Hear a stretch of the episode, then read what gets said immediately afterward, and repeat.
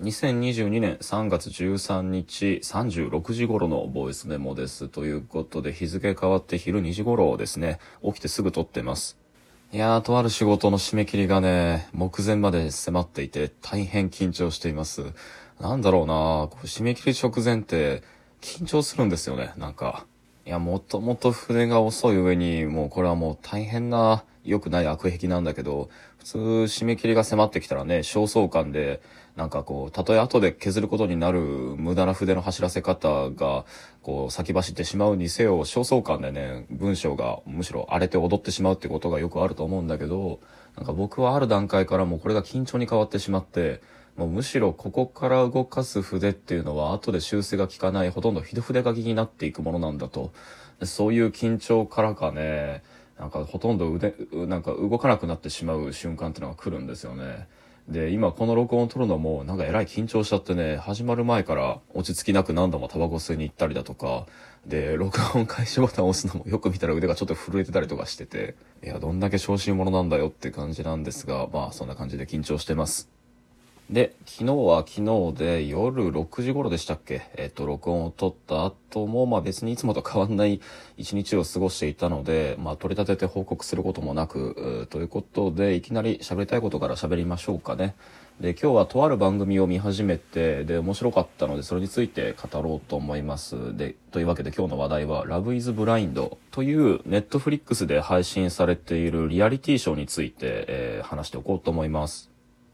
この番組はね、昨日、えっ、と、夜作業を始めながら、無音で、えっ、と、字幕付きでネットフリックスで、こう、あの、まあ、ちゃんとね、作業がそっちに目を取られて完全に止まらないようにね、あの、消音で字幕付きでよくそういう風に横で映像を流しながらってことはよくあるんですけど、まあ、それで見始めたら、いや、なんか、なかなか面白かったんで、これは集中して見なきゃいけないなと思い、まあ、1話だけ見て、あとはまだ見てないんですけど、あの、仕立てが面白かったので、まあ、これはぜひ、まあ、今の文章にも関係してそうなので撮ろうと思いました。えーで、リアリティショー、えーそうですね、テラスハウスとか、バチェラージャパンとか、で、このラブイズブラインドっていう番組も、いわゆる恋愛系リアリティショーってやつで、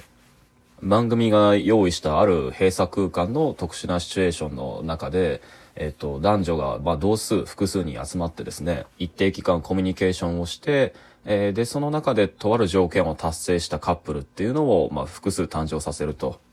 で、この番組終了時に、まあ、本当の愛を叶えるベストカップルみたいなものは誕生するのかどうかっていう、まあ、そういった、あの、恋愛系リアリティショーの一つなんですけど、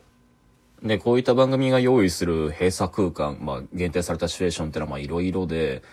例えば、まあ、今挙げたタイトルではないけれども、えーっと、1ヶ月間隔絶されたことに男女が集って、で、毎週毎週、こう、投票行動で一人脱落者を決めるんだけれども、最後に残った二人っていうのは、果たしてその1ヶ月にわたるサバイバル生活で本当の信頼関係を経た、あの、相思相愛のカップルなのかっていうのを試すものだったり、テラスハウスだとかももう象徴的ですよね。まあ、全国から募集して応募して集まった男女っていうのが、まあ、シェアハウス生活よろしく、まあ、一軒家の家に共同生活を始めて、で、その中でお互い告白したり、されたりしたり、振ったり振られたりを繰り返して、最終的にたどり着く、えっ、と、一組っていうのは果たして本当の愛を育んだのか、だったりね。まあいろいろあるんですけど、その昨日見たラブイズブラインド、まあ恋は盲目というそのタイトルを遊んだようなシチュエーションっていうのがこの番組においてはとっても顕著で面白くて、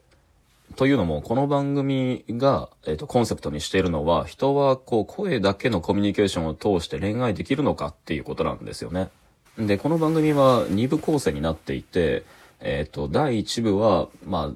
あ、集められた男女っていうのがお互いにコミュニケーションを温めて、まあ、顔見せはしないんだけどね、この番組では、あの、まあ、コミュニケーションをとって、お互いに相手のことを知っていくっていう段階。で、第2ステップっていうのは、まあ、いよいよお互いにこうアプローチし合って合意が取れた男女それぞれのカップルっていうのが、番組が用意した環境で3週間の同棲生活を行うと。で、この第1ステップ、第2ステップを終えた後に、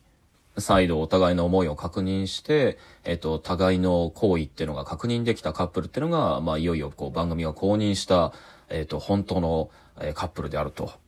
で、まあ、そういう構成になってるんですけど、興味深いのは、というより僕はまだそこまでしか見てないんだけど、この第一ステップの方で、まず集められた男女それぞれの集団は、隔絶された2つのラウンジに集められるわけですよ。まあ、つまり、男は男同士、まあ、女性は女性同士、それぞれお互いに顔も見えるし、まあ、身長とか年齢も把握される顔の、顔をお互いに知った関係ってのをそこでもうすでに作れているわけですよ。で、まあ、お互いの自己紹介っていうのをそのラウンジの中で同性同士済ませた後に、それぞれのラウンジの中にある、えっと、人数分用意されたポットと呼ばれた個室に入っていくわけですね。で、彼らからは見えないのだけれど、えっ、と、視聴者はこれを俯瞰カメラで見ていて、えっ、と、男女それぞれが集まってる右端、左端、画面から見てですけど、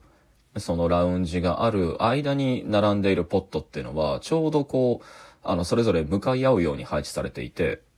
えっ、と、つまり男性側のラウンジに置かれたポット、各ポットと、女性側のラウンジに置かれた各ポットっていうのが、それぞれ男女、えー、二つで一組となるように、えっ、と、壁一枚隔てて、ほとんど密接しているっていうような様子が俯瞰カメラでわかるんですよね。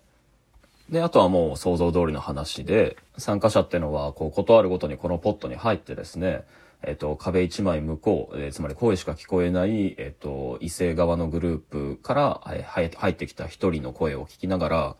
その人とコミュニケーションを通し、名前や、まあ、その他自分のパーソナルな情報を交換して、で、ことあるごとにラウンジに戻って、で、時折また話したい相手を指名して、そのコミュニケーションを温めていく。まあ、そこでいろんなことを知っていくって、まあ、なんかそんな、こう、声だけのコミュニケーションを通して、相手のことをどこまで知れるのか、信頼できるのか、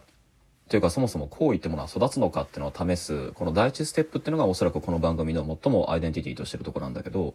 いや、でね、まだね、エピソード1しか見てないんだけど、めちゃくちゃ面白かったですね。笑いが止まらなかったです。というのも、まあ僕これまで、まあ同居人がそういうの好きなんでね、あの、恋愛リアリティショーっていくつか他にも見たことがあるんだけど、他の番組では、もちろん当然のことなんだけど、自分がこうアプローチしたいなと思った異性に対してのコミュニケーションが、まあ、すごくまっすぐなんですよね。つまり知りたい人のことは、直接その人に聞いたり、まあ、なんだろうな、モーションかけて反応を見たりだとかっていうコミュニケーションなんだけど、まあ、この番組は、えっ、と、最初は個室でそれぞれお互い入って、で、しかもその個室の中で、密室の中で交わせるのは声のみっていうシチュエーションも手伝ってか、あの、まあ、特にエピソード1っていうのは、えっと、異性側のラウンジにいる女性たちっていうのはそもそも全員何者なのかっていうのが全く分かってない状態なんですよね。で、声しか分からないと。それにこの番組のコンセプトって、あの、婚活なので、この番組が終わった時に成立してるカップルっていうのは婚約しなきゃいけないんですよね。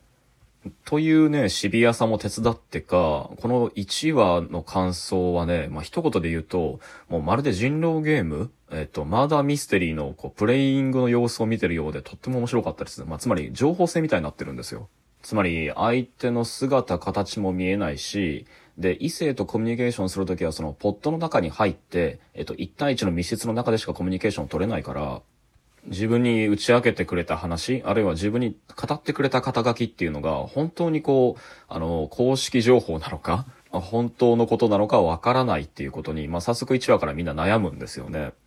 で、これもすごくてね、あの、参加者全員ノートを持ってるんですよ。で、ノートを持って、まあ、つまり、まあ、10人以上のその異性と声だけでコミュニケーションを交わすから、あの、名前と肩書きと、まあ、身体情報と、まあ、生活環境だったりみたいなことを、まあ、聞き出せるだけ聞き出してみんなメモしてるんですよね。各ページを割り振って。で、その、再び、あの、任意の人とコミュニケーションを取る際には、そのノートを開いて、前回のコミュニケーションログみたいなものを参照しながら語るんですよ。いや、だからね、なんかすごくて、あの、番組の中でもそういうことをジョークみたいに言って笑ってる様子ってのがあったんだけど、あの、面接みたいなんですよね。その就職面接。まあ、意味軸もタイムリーに、リモート面接ってこんな感じなのかなってこともね、思わず想起しながら見ちゃったんだけど、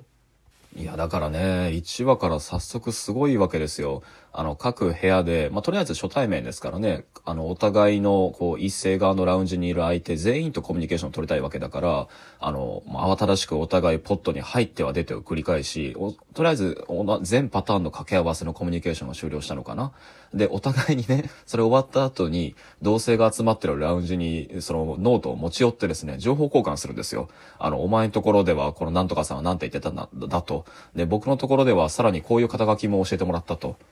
で、その情報を照合して、あの、お互いの持ち寄った、まあ、それぞれの利用者のそのパーソナルな情報っていうのを総合して、なんかこう、まあ、リストアップするわけじゃないんだけど、あの、集合値みたいなものを各、あの、男性が女性側のラウンジで立ち上げようとしてる様子っていうのが最初に現れるんですよね。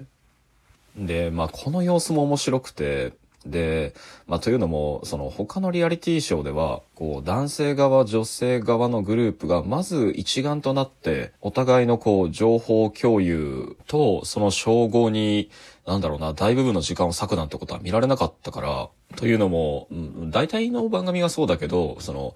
いわゆる手が早いやつっていうのがそこで頑張るわけですよ。あのエピソード1っていうのは。つまりこう抜け駆け戦っていうのがそこからすでに始まるわけなんですよね。でもこの番組においては、そもそもコミュニケーションを取るときは1対1の密室だし、そもそも匿名化されてるし、お互いに声だけだし、抜け駆けのしようもないと。だから、こう、ここからどう、その、お互いの参加者同士でコミュニケーションの島、情報の非対称性っていうのができていくのかなっていうのが今後の見どころなんだと思うんですが、